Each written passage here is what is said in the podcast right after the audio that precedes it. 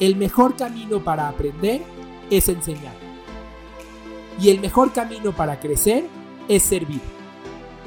Bienvenido a Uno a Uno, un programa con personas normales que logran resultados extraordinarios y comparten su proceso para ayudarte a crecer.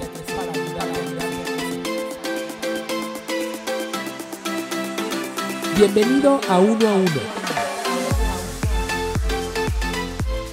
Hola, bienvenidos a este episodio de Uno a Uno. Eh, muy contento de recibir a nuestra invitada que pronto tendremos por acá. Este, pero mientras, mientras están conectando, tengo como siempre una reflexión que compartirles. Y la reflexión que les quiero dar es una técnica simple y sencilla que te puede hacer sentirte más feliz. Déjame comenzar contándote una breve historia. Desde hace un poco más de tres años, eh, yo me he vuelto alguien totalmente obsesionado por mi salud, especialmente por mi alimentación. Este, de, tres años para acá me hice vegano, dejé de comer proteínas animales, este, básicamente como plantas, no como azúcar, no como harinas, eh, etcétera, etcétera, etcétera. Soy, soy realmente eh, una persona obsesiva con su alimentación. cosa que a muchas personas a mi alrededor ha incomodado, tengo que reconocer. incluso este, bueno, independientemente de aquellos, a los que les ha incomodado, este, aquellos que, me critican por ello, eh, algunas personas de repente me quieren consentir y me dicen, oye Carlos, ¿qué crees? Te traje este helado vegano. Que está la broma de que el helado vegano no es más que, no es más que hielo, pero bueno, este, te traje este helado vegano, te traje este chocolate vegano, te traje este pastel vegano. Cuando yo que no he comido azúcar en tres años y medio prácticamente, seguramente ciertos, ciertas cantidades muy limitadas, pero que no como azúcar básicamente, cuando me meto un pedazo de ese pastel, de ese chocolate a la boca, me siento en el paraíso. Me siento verdaderamente como si me estuviera comiendo el mejor postre del mundo. Pero cuando cualquier persona que está junto a mí prueba ese mismo postre, les dan ganas de vomitar y dicen, ¿qué? ¿Cómo puede ser que esto te haya gustado? Está asqueroso, sabe a tierra. Eh, me, decía, me decía un primo antier, este, cuando yo me comía un chocolate amargo que, tenía, que prácticamente no tenía azúcar eh, y obviamente no tenía, no tenía leche, me decía, esto sabe a tierra, ¿por qué te gustó? Eh, la realidad es que me gustó porque mis estándares de de, alimentación o mis estándares de sabor han bajado drásticamente luego de tres años y medio de comer básicamente plantas. ¿Y qué carambas tiene que ver esto con una estrategia para ser más feliz? ¿Qué pasaría si tú hicieras exactamente lo mismo en tu vida? ¿Qué pasaría si tú dijeras, para sentirme feliz, mis estándares no van a ser estos? Mis estándares para sentirme feliz van a ser las cosas más básicas. Me sentiré feliz porque me está pegando el sol. Ya sé que está sonando un poco romántico. Me sentiré feliz porque me está pegando el sol. Me sentiré feliz porque estoy viendo a mis hijos despertarse en la mañana. Me sentiré feliz porque me puedo tomar una taza de café. Yo no tomo café, pero tú sí. Este, me sentiré feliz porque eh, puedo, salir y tener un árbol cerca y, este, y sentirme parte de la naturaleza. Me sentiré feliz porque hice algo que disfruto en mi trabajo. No, de repente ponemos nuestra felicidad en manos de que ocurran ciertos eventos en nuestra vida que son prácticamente inalcanzables. Seré feliz cuando cuando, cuando mis padres me digan que están orgullosos de mí. Seré feliz cuando tenga X cantidad de dinero. Seré feliz cuando alcance X objetivo. Y entonces nuestra felicidad no está en nuestras manos. Está en las manos de ese, de ese objetivo que, que no depende de nosotros al 100%. Así que, ¿qué pasaría si haces lo mismo que te acabo de contar? ¿Qué pasaría si así como yo, para mi alimentación, básicamente cualquier cosa que me des que tenga un poquito de dulce me voy a volver loco? ¿Qué pasaría si tú dijeras, voy a bajar mis estándares? Voy a, voy a, voy a bajar mis estándares o mis requisitos para sentirme realizado y para sentirme feliz. ¿Qué crees que pasaría en tu vida? necesitarías de mucho menos para sacarte una sonrisa. Necesitarías de mucho menos para sentirte verdaderamente satisfecho. Te quiero contar, por ejemplo, a mí me da felicidad compartirte esto. Me, da felicidad realmente el, simple hecho de sentarme aquí y hablar frente a una cámara, me está pegando el sol y hablar de este concepto que, en el que pienso, me da felicidad. ¿Qué pasaría si bajaras tus estándares, tus requerimientos mínimos para sentirte realizado? ¿Qué crees que pasaría en tu vida?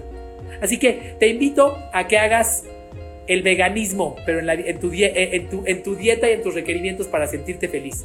Sigue comiendo lo que tú quieras, pero te, invito a que, a que tu requerimiento para sentir que, que, estás viviendo algo especial, lo bajes, que la barra sea mucho menor. Y vas a ver que te vas a sentir mucho más satisfecho todos los días de tu vida. Muy bien, dicho esto, el día de hoy vamos a darle la bienvenida a nuestra invitada. Déjenme les cuento. Nuestra invitada es de la, es de la ciudad de Puebla. Ella es licenciada en Ciencias de la Comunicación y actualmente está estudiando una maestría en Marketing Digital. Ella es docente en línea a nivel, a nivel licenciatura, da clases a nivel licenciatura y uno de sus proyectos es el de manejar marketing social o cultural. La filosofía de vida de nuestra invitada del día de hoy es cada día aprender algo y eso es justamente lo que la hizo participar en este programa. Así que en este momento vamos a darle la bienvenida a... ¿Escuchamos? Con mucho gusto, Alejandra. Alejandra, gracias por tu mensaje. Con mucho gusto. Espero que esto pueda contribuir. Chantal, ¿cómo estás? Hola Carlos, buenas tardes, muy bien, gracias. Me da mucho gusto saludar. ¿Cómo estás? Muy bien también, muy bien. Dicen, dicen que en esa respuesta de cómo estás, generalmente respondemos con palabras, con palabras genéricas y, y, y, preensayadas, pero no estamos, no estamos eh, verdaderamente conscientes. Así que te digo que estoy de maravilla, de gracias, gracias a Dios. Y sabes qué? Cuando respondemos verdaderamente cómo nos sentimos y nos hacemos conscientes, tenemos un efecto importante en la otra persona. Perdón por el choro. Pero bueno, Chantal, bienvenida. Muchas gracias, Carlos. Cuéntanos, por favor, un poquito quién es Chantal. Claro, pues antes que nada, pues muchas gracias Carlos por invitarme. Eh, la verdad, pues te respeto y admiro mucho tu trabajo, te he seguido en las redes sociales y también pues eh, con eh, Marta de Baile, que ha sido pues una ventana muy grande en la cual pues, podemos varias personas conocerte, ¿no? Eh, bueno, pues como me presentaste, soy licenciada en Ciencias de la Comunicación, soy originaria de Puebla, en este momento estoy estudiando marketing digital y ventas, en el cual pues he aprendido muchas cosas y se ha adaptado mucho a lo que es el antes y después de la pandemia, ¿no? Eh, estoy dando, soy docente en la nivel de licenciatura con los chicos de área de mercadotecnia, ¿no? Entonces da un poquito de la mano. Y fíjate, Carlos, que me gustaría platicarte este, una, eh, cómo fue que la vida me fue llevando a esta área de eh, servicio al cliente y ventas, ¿no? En el cual pues eh, yo estuve viviendo siete, ocho años aproximadamente en Playa del Carmen, en el cual una de mis pasiones de vida pues es el baile, la danza, pues la vida me dio oportunidad para pues practicar esto, ¿no? Entonces pues como todo bailarín o danzante pues tuve una lesión en el tobillo, una segunda lesión en el cual pues el médico me dice tienes que guardar un reposo largo o si no pues es operación, ¿no? Entonces es en donde tú pones una balanza, ¿no? De vida, ¿no? Es mi pasión y demás y qué oportunidades tengo. Entonces pues estando en un área pues eh, lo que es eh, eh, Playa del Carmen, Riviera Maya, pues turística, me di esa oportunidad, ¿no? De entrar al mundo de la hotelería un mundo en el cual pues yo desconocía totalmente, ¿no? Lo que son las ventas, el servicio público, no tenía esa interacción. Entonces se me dio la oportunidad en el cual pues se me abrió un panorama totalmente pues diferente a lo que conocía, ¿no? Entonces me di esa oportunidad de conocer, de aprender, de abrirme, de adaptarme, ¿no? A lo que estaba viviendo en esa situación de vida. Entonces, pues aprendí muchas cosas. Eh, estando en el área de servicio al público, específicamente pues del área de restaurantes, pues ahí se practica muchísimo más lo que es pues las ventas y servicio al público. Y es muy, muy diferente eh, cómo tratar a diferentes nacionalidades, ¿no? A un americano, a un europeo, a un asiático, en el cual pues eh, me dio como esas ciertas tablas, ¿no? Para saber cómo llegar desde un saludo, cómo tratarlos en el servicio, ¿no? Entonces yo en ese momento pues era hostess, en el cual pues tenía una interacción eh, no tan cercana de ventas, pero sí se de servicio al cliente, ¿no? Entonces ahí eh, lo que la mayoría de los hoteles hacen también pues para vender y promocionar lo que son pues los tequilas, los vinos mexicanos y demás, pues eh, había una interacción con el sommelier o, o, las personas especializadas en lo que es el tequila o el mezcal, entonces fui acercándome a ellos, aprendiendo, ¿no? Cómo ellos este, hacen su dinámica de ventas. En el pues, acercándote, ¿Fuiste acercándote a los sommeliers o al tequila y al vino? A los dos. ok. Testeando se aprende.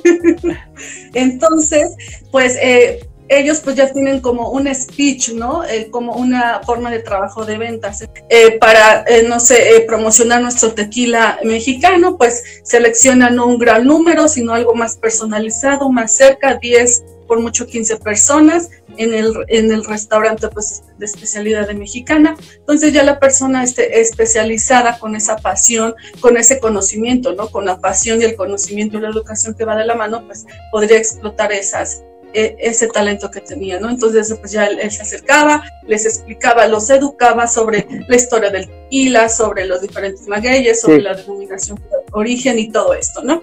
Entonces, una vez que eh, visualizando que los tenía como enganchados, sobre todo el enriquecimiento cultural que tenemos nosotros como mexicanos, el tequila, los maestros tequileros y demás, pues eh, yo notaba, ¿no? Ese interés que había en los turistas, ¿no? Ese eh, eh, poder de asombrarse de cómo cuántos años se ha venido manteniendo, ¿no? Y ya después pues seguía, ¿no? Como eh, del amor, del estómago viene el amor, ¿no? Como dicen, pues el testeo, ¿no? En el pues ya se hacía el testing de los diferentes tipos de, tequilas que se manejaba y era sí o sí el cierre de venta, ¿no? Entonces ahí se analizaba, ¿no? interactúas con ellos, un grupo pequeño, este, los educas, eh, mencionas algunas cosas históricas, este, toda esa dinámica y no sé yo, eh, del, del 100%, del 80%, pues sí, mínimo se llevaba una botella, ya sea de vino o de tequila, ¿no? Entonces, este, ya ahora, en el de hoy presente, pues ya vas analizando, ¿no? Cómo, cómo va haciendo esas técnicas de venta. Pero si yo me voy más, si yo me voy, voy más allá, Carlos, Fíjate que yo soy muy orgullosa, yo mi país, en lo cual pues también pensando, ¿no? En el servicio al cliente, ¿no? en el cual pues tu, tu frase, tu filosofía, el servir, ¿no? Que, que es, te, aplaudo y la verdad y con, comulgo con esas ideas y pensamientos que tienes, ¿no? En el servir todo se te regresa, ¿no? Entonces, eh, también era esa pasión que yo tenía y que también este, los compañeros tenía de servir, porque no estaba representando yo, Chandal Hostes, o Sommelier, o Tequilier, ¿no? O el tal resort, sino era el país, ¿no? Porque una vez que los turistas se salen, se llevan esa experiencia, ¿no? Nosotros estamos vendiendo déjame, experiencia. me, queda clarísimo. Eh, veo que has vivido una experiencia de servicio de primera mano, una experiencia de venta de primera mano y veo que estás totalmente apasionada, apasionada por ello. Hoy Chantal trabaja como, eh, como maestra este, con, en, la universidad. Y, me encantaría preguntarte, Chantal, ¿cuáles son los retos que tienes hoy? ¿Cuáles son las preguntas que te gustaría traer a la mesa el día de hoy? Claro, eh, la vida también me llevó a ser docente. La vida por la pandemia me llegó a hacer una pausa en la vida hotelera, en el cual, pues, este, eh, pues regresando aquí a mi ciudad de origen, que es Puebla, pues empecé todo esto, ¿no? Del mundo digital, en el cual pues me abrió otro panorama, ¿no? Conocer todo lo que es el marketing digital, los diferentes tipos de marketing, en el cual pues a mí me llamó mucho la atención lo que es el marketing digital cultural. Sí. Eh, he tenido la oportunidad de estar eh, monitoreando lo, cómo maneja el marketing digital cultural el Museo del Prado, en España, porque ahí hacen una interacción con su comunidad, haciendo en vivos, ¿no? En el cual, pues, eh, invitan a un especialista, especialista o un curador, en el cual, pues, en vivo, ¿no? Te muestran eh, la pintura, te van explicando y demás, en el cual a mí, como comunidad, pues, me hace sentir esa pertenencia, ¿no? Esa cercanía, me despierta esa curiosidad. Entonces, eh, yo tengo unas, unas preguntas que me gustaría hacerte basado en tus experiencias, ¿no? Sabemos que todo lo de la cultura y el arte en el ser humano, pues es explotar todas las emociones y todos los sentidos. Yo necesito inspirarme, no sé, estar cerca del árbol, respirar este o escuchar la lluvia, sentir la tierra, ¿no? Como seres humanos necesitamos explotar todos los sentidos, ¿no? Sabemos que aquí en México existen museos en los cuales, pues ahorita por lo de la pandemia y demás, pues hay visitas virtuales, recorridos virtuales. Mencionemos, no sé, la Casa Azul de Frida Kahlo o el Museo de Antropología e Historia, ¿no? Entonces mis preguntas serían, ¿cómo crees que se manejarán en un futuro los museos ante todo este mundo digital y o cómo encontrar el equilibrio entre cómo se venía viniendo antes y después de la pandemia en cuanto al marketing digital. Mira, desde y como mi segunda... Ah, perdón. Adelante, por favor. Y, y como segunda pregunta, pues cómo poder aplicar el marketing digital cultural a nuestro país, en el cual pues sabemos que desafortunadamente ha sido un área un poco desprotegida. Me refiero al ámbito público, ¿no? Entonces, ¿cómo encontrar ese equilibrio? Mira, empezando por la primera pregunta, eh, me queda claro que el arte entra a través de los sentidos. Este, me queda claro, eh, eh, me queda claro que no es lo mismo estar, no es lo mismo ver la foto en mi celular de una, de una pintura de Dalí que estar en un lugar donde están las obras de Dalí, por poner un ejemplo. Este, sin duda alguna, hay, hay, sentidos, hay sentidos que pueden transmitirse hoy a través de la tecnología y hay sentidos que no. Sin embargo, me parece que lo más importante del arte y de cualquier expresión humana es que está buscando trascender, está buscando incitar, está buscando cambiar el estado de la persona que lo observa. En todos los aspectos. Si hablamos de arte, desde arte en la comida, desde arte, desde arte en, obviamente, este, las artes plásticas. Verdaderamente, y no soy un experto en arte claramente, pero eh, verdaderamente lo que está buscando es hacer un cambio de tu comportamiento, de tus sentimientos a partir de esa obra, cualquiera que sea, la música, este, la, la escultura, etcétera. Este, y me parece que eso no necesariamente está vinculado o, depende al 100% de que estés físicamente en un sitio. Este, lo de, hecho, de hecho eh, tenemos la posibilidad de sopesar dos variables. Por un lado, la inmersión física y por otro lado, el alcance eh, en número de personas que, puedo tener con la parte digital. En la inmersión física, sin duda, si vas a una galería de arte, pues bueno, vives, estás viviendo todo alrededor de, esa experiencia. Estás ahí y te dan una copa de vino, quizás te acercas al óleo y hasta el óleo tiene cierto olor, o el lienzo tiene cierto olor, etcétera, etcétera, etcétera. Por otro lado, una experiencia digital de esta, de esta misma eh, galería de arte permite que tu volumen de personas a las que estás sirviendo sea infinitamente mayor con un costo infinitamente menor. Puedes llegar a tocar la vida de muchos más utilizando los medios digitales. Lo importante en cualquiera de los dos es que generes experiencias que den la emoción que el cliente estaba buscando o que el, que el, visitante estaba buscando. A ver, vamos a pensarlo. Hagamos un ejemplo. Imaginemos una persona que quiere ir a una eh, galería de arte. ¿De acuerdo? Su intención yendo a esa galería de arte puede ser de varios tipos. Puede ser, me quiero sentir parte de la comunidad de los que apreciamos el arte. La intención de ir a una galería de arte no es la de observación de, eh, de las obras, nada más. La observación de las obras se puede hacer metiéndome a Google mientras estoy sentado en el baño. La intención de ir a una galería de arte es por, es por algo mucho más allá. Es porque me quiero sentir parte de la comunidad, quiero hablar con otras personas que son como yo, incluso porque quiero sentirme que yo soy un conocedor y culto a diferencia de otras personas incultas que puedan existir en mi entorno. Es parte de la experiencia que una persona está buscando sentir, ¿me explico? Sí.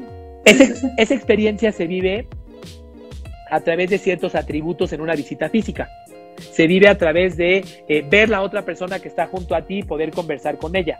Se vive a través de eh, darte cuenta que el lugar es exclusivo, que no cualquiera puede entrar, que, que, que, que, para entrar tienes que pagar un precio o que para entrar, eh, que para entrar tienes que tener una invitación. Eso, eso genera todas estas emociones. ¿Por qué te cuento toda esta descripción de una, de una de una eh, galería de arte.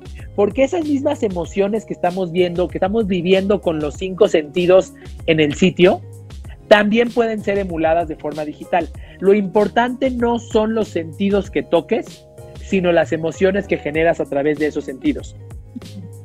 Y tú puedes generar, puedes generar esas mismas emociones con, con, las limitantes de eh, las limitantes y también las, los poderes del entorno digital. También puedo generar un entorno de comunidad en, esa galería de arte virtual. También puedo generar un sentimiento de comunidad y de, y de conversación con otras personas. También puedo generar un sentimiento de exclusividad. pero además tengo otras alternativas que me permiten integrar experiencias eh, más inmersivas de forma digital. A lo mejor mientras estoy viendo un cuadro este, de, de Picasso, quizás en una en una, en una eh, galería digital puedo tener, puedo estar escuchando una descripción de eh, lo, que, lo que Picasso dijo al respecto de ese cuadro y puede ser mucho más accesible y puede ser mucho más personalizable a todos los que participan. ¿Qué es lo que te quiero decir? Que no hay que aferrarnos a los modos del pasado, sino hay que, hay que, hay que, hay que encontrar el objetivo real que nuestro cliente está buscando satisfacer. Nuestro cliente no está buscando solamente ir a, ir a tocar la escultura por ir a tocarla. Está buscando una experiencia que, tiene muchos más elementos. Está buscando sentirse único, sentirse parte de una comunidad, etcétera, etcétera, etcétera. Y todos, esas, todas esas, eh, todos esos elementos los puedes lograr con, con, el medio digital. Y además teniendo el beneficio de que el medio digital te puede permitir llegar a un volumen de personas muchísimo mayor. Entonces, no estoy defendiendo el uno ni el otro. Pero lo que, sí estoy, lo que sí creo es que debemos de adaptarnos a la realidad en la que vivimos. Y la realidad en la que vivimos es una en la cual eh, no nada más hoy hay pandemia y etcétera, etcétera, hay, hay, hay, cada vez es menos el tiempo que la gente tiene libre para este tipo de actividades. De hecho, es una de las razones por las cuales en países como México hay poco aprovechamiento o poco, poco, poco, poca apreciación del arte, porque las personas en México somos, somos el país dentro de la, de la organización eh, de la OCDE que más horas trabajamos al día. No es algo de lo que tengamos que estar orgullosos, todo lo contrario. Si trabajas 10, 12 horas al día y te trasladas de, de tu casa a tu trabajo, de tu trabajo a tu casa durante una hora más, ¿Qué tiempo vas a tener para otras cosas? ¿Qué tiempo vas a tener para siquiera ponerte a pensar en una obra de arte o en ir a visitar algún, algún tipo de experiencia relacionada con el arte? Entonces, creo que lo que tienes que hacer tú eh, como responsable de marketing eh, cultural es encuentra las sensaciones y las emociones que tu cliente busca sentir con una experiencia tradicional y encuentra formas de darles ese mismo objetivo, aunque sea a través de canales diferentes. Quizás la exclusividad no la vas a lograr porque tu galería de arte físicamente esté en una zona muy, muy eh, eh, exclusiva de la ciudad, pero quizás la vas a lograr porque la experiencia digital del cliente que puede participar con, en esa galería es eh, una que demuestra que no cualquiera puede entrar, que que el boleto es especial solamente para algunos. ¿Me estoy explicando? Sí, sí, sí, totalmente, Carlos. Me parece que es muy común que los seres humanos nos obsesionemos con las tácticas y perdamos de vista el objetivo final. Es como que yo te dijera, oye, ¿sabes qué? Eh, fíjate que para cocinar, para preparar café, siempre se ha hecho hasta hace 200 años siempre se ha hecho haciendo una pequeña fogata y poniendo encima este, eh, el, el recipiente donde voy a calentar el agua. Así es como se ha hecho. Así que el café no se puede hacer en estufa porque se ha hecho siempre así. Sin embargo, el objetivo, lo que tenemos que buscar más allá que el medio o la herramienta, tenemos que buscar el objetivo final de nuestro cliente o de la persona a la que estamos buscando servir.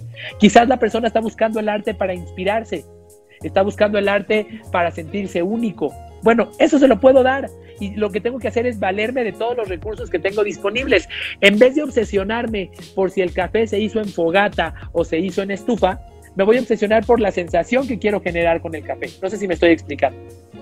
Sí, totalmente, Carlos. Adaptarse, ¿no? Adaptarse a los la nueva realidad y pues te voy a dar la misma experiencia, pero por otro medio, ¿no? Exacto. Incluso te puedo dar una experiencia que sea aún más intensa en las cosas que tú estabas buscando. Recordemos, no estoy buscando una experiencia cultural por ver el objeto o por escuchar la canción. No tendría sentido ir a un concierto de ningún tipo si el objetivo fuera solamente escuchar la música. Lo que estoy buscando es todo lo que rodea esa experiencia.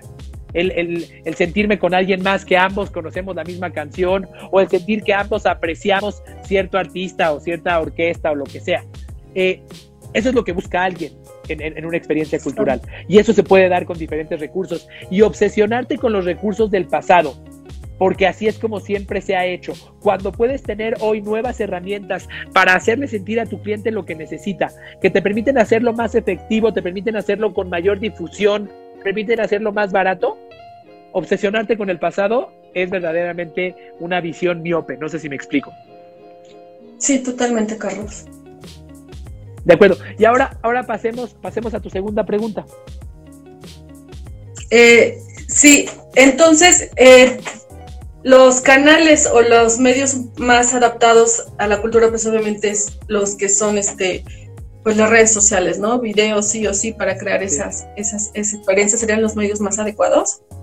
Mira, la respuesta es los medios más adecuados son los que tu audiencia usa. Tienes que hablarles, háblale a tu audiencia como tu audiencia consume contenido. Está probado que las personas somos más fieles a nuestro canal donde recibimos contenido que al contenido mismo. Voy a ponerte un ejemplo. La persona que escucha podcast eh, en, Spotify, si le recomiendas un video extraordinario en YouTube, es muy probable que no, que no, que no lo consuma, porque para ella su mindset es mi canal de consumo de contenido son podcast en Spotify. ¿Me explico? Independientemente de que a lo mejor este contenido estaba alineado con sus necesidades y lo iba a satisfacer. Lo mismo es lo que tienes que lograr tú. Esa audiencia a la que le quieres hablar, ¿en dónde está? ¿De qué forma consume contenido? Ellos consumen contenido en video, en video en Facebook, en video en TikTok, en video en Instagram, o quizás no. Quizás ellos, quizás ellos consumen contenido en libros físicos. Bueno, asegúrate de hablarle a tu cliente como él, en los canales que él utiliza, y ya una vez que utilizaste el, canal, el mismo canal que él utiliza, entonces podrás darle tu mensaje.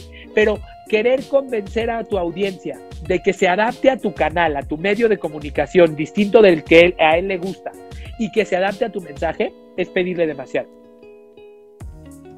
Ok. ¿Me explico? Sí, sí, sí, sí. Y entonces eh, podemos ver brechas generacionales, ¿no? De referente a lo de la cultura, ¿no? generaciones este, más jóvenes y también generaciones, cómo poder, se manejaría dos tipos de comunidades, dos tipos de experiencias, dos tipos de canales. Mira, eh, sí, aunque ten mucho cuidado con, con, segmentar a, tus, a tu audiencia solamente por temas demográficos.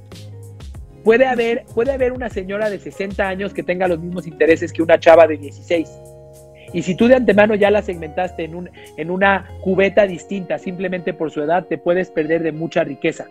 Quizás la señora de, la señora de 70 y la chava de 16, ambas son amantes de la poesía de quien tú me digas, de Benedetti. Tú podrías, tú podrías eh, conectar a, ambas personas en una misma comunidad siempre y cuando haya algún canal en común. Y estamos en, una, en, una, en un momento eh, en, el desarrollo de la tecnología y en la adopción de la tecnología, en el que prácticamente todos los canales llegan a todas las, a todas las edades, prácticamente. Mi abuela utiliza mucho más Facebook que yo. De hecho, muy probablemente audite esta entrevista y me diga, ¿quién es esa señora con la que estabas hablando? Porque así me lo dice normalmente. Este, entonces, hay, entiendo, hay canales que tienen mayor penetración en otros, en, otros, en otros demográficos. Inicialmente TikTok empezó, empezó siendo de niños y niñas y hoy va creciendo. Este, sin embargo, la mayoría de los canales, cuando ya son canales mainstream, cuando ya son canales conocidos, llegan a todos los niveles demográficos. Lo importante es que tú en vez de segmentarlos nada más por edad este, o por nivel socioeconómico, los segmentes por intereses, recordando que pueden tener los mismos intereses personas de demografías muy distintas. ¿Me explico? Claro. Y eso le va a dar mucho más riqueza a tu comunicación y a tu comunidad, porque estarás creando comunidades eh, de personas que coinciden en intereses, que coinciden en creencias, independientemente de todos los demás factores. Ah, ok, ok. Entonces no recomiendas terminar, sino basarnos en los intereses y ya ahí ya se hace la comunidad. Exactamente, exactamente. Perfecto. Em, ¿Cómo poder, em, usualmente, eh, he encontrado en la experiencia laboral que he tenido algunos pues jefes, ¿no? Que un poco con una línea establecida, ¿no? Entonces uno le propone ideas y demás, cómo eh, tratar eh, de llevarlo, ¿no? Con, estas ideas y tratar como de adaptarlo, de ver eh, las cosas que podrían funcionar al arriesgarse, ¿no? O sea, me dices, he tenido en mi experiencia jefes que no se atreven a probar las ideas que les doy, para pronto.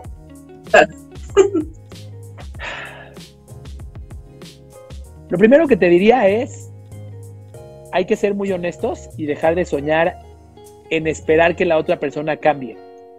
Lo primero que te diría es, parte de la premisa de que esa persona se va a quedar como está. Porque lo más probable en el mundo es que esa persona, en términos de su personalidad, no cambie.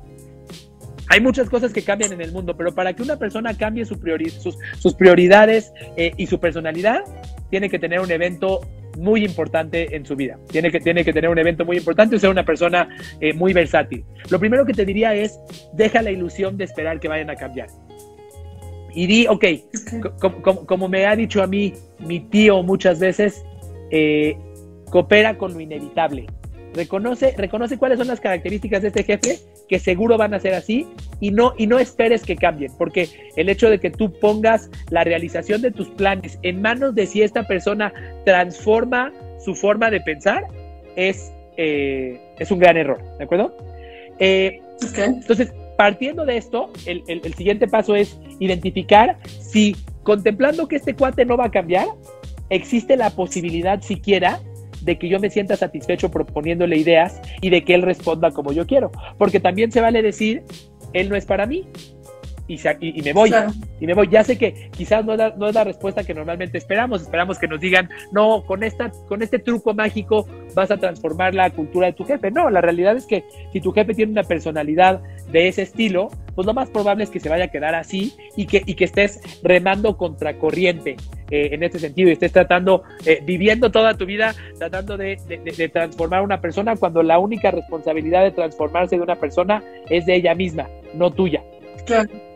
Así que supongamos que ya, ya reconociste que las cosas son como son y que aún dices, ok, esta persona tiene todavía, tiene, tengo la esperanza de que pueda aprender a recibir, a recibir ideas. Me parece que lo que hay que hacer ahí es, eh, hay, hay que ir de poquito a mucho y hay que hablarle a esa persona en el lenguaje que esa persona habla. ¿A qué voy? De repente, los que, los que, los que, los que decimos que tenemos un cerebro creativo que nos gusta aportar ideas, eh, de repente llegamos con personas que tienen el otro perfil cerebral, el otro perfil que son mucho más estructurados, ordenados, que tienen mucho más miedo al riesgo y llegamos con ellos a hablarles de la forma en la que nosotros nos gustaría escuchar y le decimos, yo recuerdo que yo le decía cuando trabajaba con mi hermano, entraba a su oficina y le decía, oye, ¿qué crees? Se me ocurrió una idea, ya sé cómo le vamos a hacer, porque... Y estaba yo hasta saltando, exaltado, hablando. Y su personalidad es una personalidad mucho más estructurada y ordenada. ¿Sabes qué pasaba en, en las ideas que yo le daba? Inmediatamente en su cerebro eran rechazadas porque yo era como este, este, este este loco intenso que viene aquí a, vomitar lo que está en su cabeza. ¿Me explico? Sí, ¿Qué tenemos que hacer? Tenemos, tienes que entender que aunque hables el mismo idioma que tu jefe, tu jefe tiene una mentalidad distinta a la tuya. Y lo que tienes que hacer es hablarle a él como él habla. Hay una estrategia muy conocida que se llama la estrategia del espejo, en la cual si tu jefe es una persona que habla lento, tú vas a hablar lento como él. Si tu jefe es una persona a la que le gustan los diagramas, los esquemas y los análisis financieros, le vas a presentar tu idea con diagramas, esquemas y análisis financieros. Un error que cometemos las personas es que creemos, como dicen, el león cree que todos son de su condición. Creemos que todos se emocionan por las mismas cosas que nosotros y le hablamos a la otra persona como a nosotros nos hubiera gustado que nos hablen. Y pensamos, si yo estuviera en su posición y viniera alguien como yo a darme esta idea, me emocionaría muchísimo. Sí, pero tú no eres el que está sentado en su silla.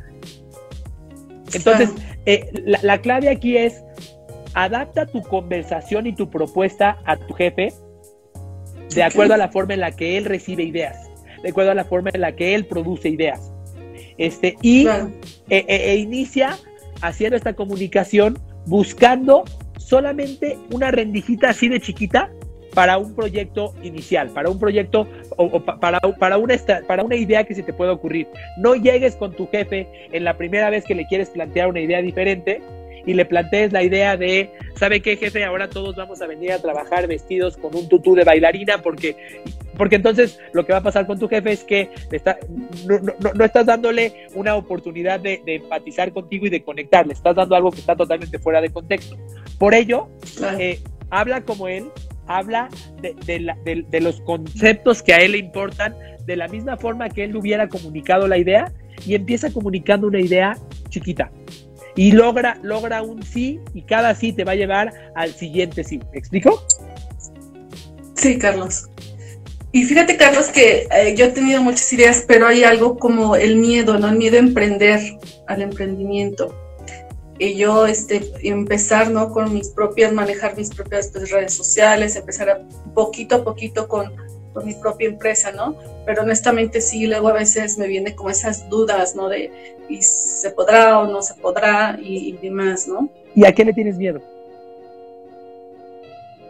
Yo creo que tal vez a que no funcione. ¿Y si no funciona, qué? pues también a veces soy un poco obsesiva con el tiempo, ¿no? Con trato de querer controlarlo hasta el tiempo, ¿no? De si pasa más tiempo voy a perder más tiempo, ¿no? En algo que no resultó. Ok. ¿Y qué te dice que sí puedes tener el control del tiempo? ¿Qué te dice que, que si tú decides que este proyecto nuevo que, que, que planeas emprender eh, tú decides que tiene que tener éxito en seis meses. ¿Quién te dijo que seis meses era el tiempo adecuado? Claro, no, nada escrito. Lo que ocurre es que los seres humanos deseamos tener certidumbre. Es algo natural. Deseamos tener certidumbre inicialmente. O sea, nuestro cerebro lo primero que busca es garantizar que vamos a sobrevivir, porque es el mismo cerebro que tenían los cavernícolas hace quién sabe cuántos miles de años. Eh, entonces tú estás buscando el control. Sin embargo, el control que estás buscando no es más que una ilusión. No existe persona en el mundo que diga, este, este proyecto, esta empresa va a llegar a tal lugar en seis meses y que siempre que lo diga el resultado se dé. Al final de cuentas, todas las metas que establecemos los seres humanos no son más que objetivos arbitrariamente definidos. ¿Qué pasaría si tú inicias con tu proyecto y simplemente caminas en el camino de, esa, de ese plan que tienes sin tener una expectativa de que te dé un resultado en un tiempo determinado? ¿Qué pasaría si tú dices, a ver, yo voy a trabajar con, en, esta empresa, a lo mejor en mis redes sociales lo voy a hacer como, como side business, a eh, digamos que eh, al margen de lo que hago en mi trabajo normal, y no tengo una expectativa? No, tengo, no, no le voy a exigir a este proyecto que me dé un resultado de aquí a diciembre ni de aquí al próximo año. Simplemente voy a trabajar en esto que me hace sentido porque lo amo, porque creo, porque creo en lo que es y voy a estar haciendo todos los ajustes posibles y todos los ajustes necesarios para hacerlo exitoso. Pero sin aferrarme, sin aferrarme a que se cumpla mi meta arbitraria definida previamente. ¿Me explico? Sí, sí, sí. Siento que me daría un poco de libertad, ¿no? No estaría como presionada, obsesionada con cumplir las metas, ¿no? Claro, claro. No quiere decir que no te vas a, que, no te vas a esforzar muchísimo, no quiere decir que no vas a buscar la forma de que ese proyecto crezca lo más rápido posible. Lo único que quiere decir es que no vas a establecer una expectativa arbitraria para que las cosas se logren simplemente porque tú lo hiciste así. Seis meses. Te voy a poner un ejemplo. Durante mi, mi carrera profesional yo muchas veces fui como tú. La mayoría de, las oportunidades que tiene, yo muchas veces tuve, tuve ese pensamiento como el que estás teniendo ahora. Yo dije, mi empresa tiene que vender tantos millones de pesos para X eh, mes. Eh, primero te tengo que reconocer que la mayoría de las veces que establecí esa meta no se cumplió. Muchas de las veces que establecí esa meta no se cumplió ni a la mitad. Quedé muy lejos. Pero, lo, más importante de todo esto es que esa expectativa establecida de forma arbitraria, así porque se me antojó, me generaba una presión, un estrés eh, y, una, y, una, y una, un, malestar increíble.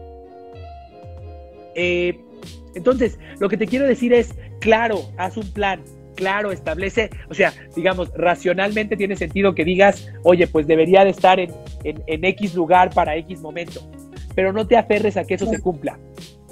Eh, ríndete a saber que en ese proyecto que vas a iniciar, no tienes certidumbre de que las cosas pasen, no tenemos certidumbre de absolutamente nada en la vida.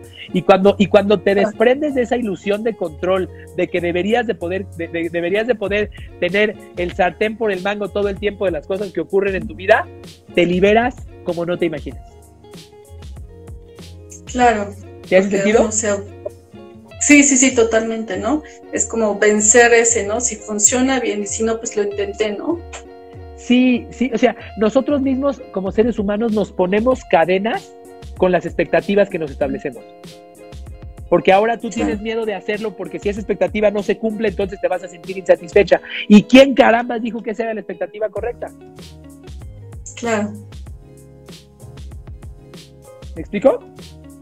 Sí, sí, sí, totalmente. Totalmente. ¿Estás lista para empezar? Claro. Con miedo, pero hacerlo. Muy bien. Con, miedo está bien. Está bien, va a ser algo incierto, va a ser algo nuevo. No tiene nada de malo. La cobardía no es la falta de miedo. La cobardía es, el, es, la, disposición para enfrentarlo, pero, pero el miedo ahí está. Claro. Sí, sí, sí, totalmente. Muy cierto todo lo que, lo que comentas, ¿no? Así empezaron pues las grandes empresas que ahora soy, ¿no? Sí, pero me queda claro, pero incluso ni siquiera te compares con las grandes empresas, porque desde el momento en el que te comparas con las grandes empresas ya estás, ya estás poniendo tu expectativa en si no soy una gran empresa fallé. Olvídate de eso, olvídate de eso. Así empezaron todos aquellos que hacen lo que aman. Punto. Así empezaron todos aquellos que contribuyen a la vida de los demás utilizando sus dones para servir. Punto. Independientemente del tamaño que tengas. Mira, te voy a contar algo. Yo tengo, yo tengo, bueno, durante muchos años, durante varios años yo estuve con un maestro eh, que, pues bueno, se convirtió en mi guía espiritual, en mi guía personal, se convirtió en mi coach y verdaderamente me cambió la vida. Se llama Marcus James. Y, y eh, cuando yo hablaba con él le decía, oye Marcus, lo que tú tienes es increíble, ¿por qué no lo llevamos a más personas? Él básicamente veía a quizás 10 personas en una semana y les ayudaba de una forma increíble como lo hizo conmigo. Y él me decía, mi trascendencia no está en tener un estadio de 10 mil personas con toda la gente echándome porras por lo que estoy haciendo. Mi trascendencia está en saber que contribuyo a la vida de las personas de forma profunda cuando interactúo con ellos. Lo que te quiero decir es, eh, incluso ni siquiera te compares con las grandes empresas. Aquellas personas que dejaron huella, aquellas personas que hicieron lo que aman, empezaron teniendo miedo y se desprendieron de la expectativa porque esa expectativa te va a matar. Esa expectativa de que tienes que llegar a ser una gran empresa, tienes que llegar a ser un gran influencer, tienes que llegar a ser un gran X, te va a aplastar tanto que te va a impedir llegar a la meta porque vas a estar tan preocupado por incumplirla que vas a ser menos productivo, pero además va a acabar destruyendo emocionalmente porque vas a vivir todos los días con miedo de que esa expectativa no se haga realidad. Simplemente entrégate a lo que amas, entrégate a tu objetivo, crea planes y trabaja y trabaja por alcanzarlos sin, sin, aferrarte a que si no se logran no vas, a, no vas a estar feliz. Como lo decía en la introducción, cuando yo me como un pastel o me como un chocolate amargo sin una gota de azúcar, me lo como y siento que me estoy comiendo el paraíso. Para cualquier otra persona que ya estableció su umbral del sabor aquí, no sé si eso exista, pero así lo voy a llamar, para ellos, ellos no se sienten realizados a menos de que, de que, de que el helado que se coman, el chocolate que se coman sea por arriba de este umbral. Baja tu umbral, esfuérzate con todo, pero baja tu umbral, baja esa expectativa, baja esa expectativa o, esa, o esa necesidad de que algo se cumpla. Y simplemente hazlo porque lo amas y disfrútalo. Y punto. Así de sencillo. Sí, pues muchísimas gracias, Carlos, por todo lo que comentas. Es muy, muy valioso, ¿no? A veces eh, verlo con los otros ojos, pues te da otra expectativa, ¿no? Eh, te, agradezco a ti por compartir, por compartir tu historia, por ser vulnerable ante, ante, tantas personas que nos escuchan en vivo y a los que nos escucharán en el podcast grabado. Chantal, ¿cómo podemos contactarte? Y dinos dónde, cuándo vas a lanzar tu proyecto. Perfecto. Bueno, me pueden contactar eh, pues, en mis redes sociales, Shantimino, eh, ya sea Facebook o en Instagram. Y este, pues yo creo que antes de que finalice el año ya empiezo con, con este proyecto a, a, sentarme, a planearlo, en las estrategias y dejar fluir, ¿no? Sin expectativas. Muy bien. expectativas. Chantal, muchísimas gracias. Gracias a todos por participar en este programa de uno a uno. Esperamos que haya sido de valor para ti, Chantal, y que haya sido de valor para los que nos escuchen.